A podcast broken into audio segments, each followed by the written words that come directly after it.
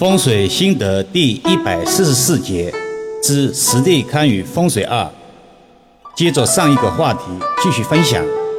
五忌讳横梁压顶，住宅中的梁并没有通过吊顶包裹的方式化梁于无形，而是直接裸露在外，这就造成了很多事物遭遇横梁压顶。举例，客厅中沙发遭遇横梁压顶。易阳老师强调，风水主要是气场的感应，也强调从来都是看风水，而不是算风水，更不是猜风水。也许有人会问，只是一个横梁在沙发上面，会有什么问题呢？会有什么气场感应呢？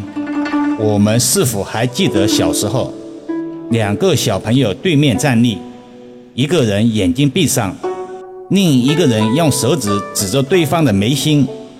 并没有触及皮肤，被指的小朋友是否有感应？横梁压顶也是有风水气场感应的，只是没有那么强力明显。但久而久之，梁下之人的气场必然受损。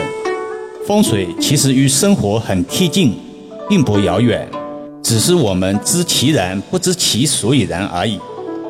六，忌讳卫生间透明。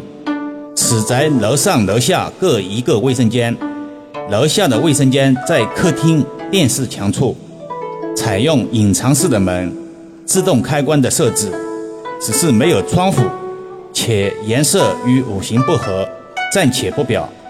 今天重点说一说楼上卫生间的事情。前面说过，家中只有夫妇二人，也比较讲究浪漫，所以卫生间设计成透明的玻璃。卫生间内外可以相互对视。易阳老师曾经在前面的分享短音频中提及过，此类装饰只适合在情侣酒店，不适合在居家住宅中，容易激起桃花煞。因个人私密问题没有深度验证，但也给出了化解之法。七，忌讳床后有门，主卧在二楼。非常宽敞，床的右后边居然有一个门。问其缘由，说是消防通道。一个床后方是消防通道，而且还有门相通，这是很明显而且很大的烂桃花煞，太有个性了。即便不论风水吉凶，从现实生活中讲，夫妇的主卧室与消防通道相通，私密性相对而言也没有那么保障，还真不好化解。只得边走边看。八，忌讳主卧无遮，整个主卧两边都有落地窗，异常通透，现场可以直接看到邻居的室内；反之，邻居也可以直接看到主卧室内。当然，主卧有窗帘，设计师夫妇说过，晚上就会拉上窗帘。深入交谈后，原来楼上有两个房间。一个是游戏室，一个是主卧室。装修时把两个房间对调了一下，造成了现在的无遮式主卧。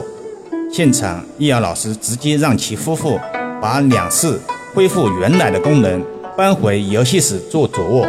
虽然情绪上有抵触，但还是执行了。提到执行力的问题，易阳老师又禁不住要重申一番，还要考验委托人的执行力如何。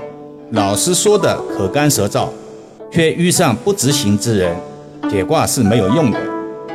比如劝其不要玩火，玩火者容易自焚；嗤之以鼻后，执意玩火，最终还是玩火自焚。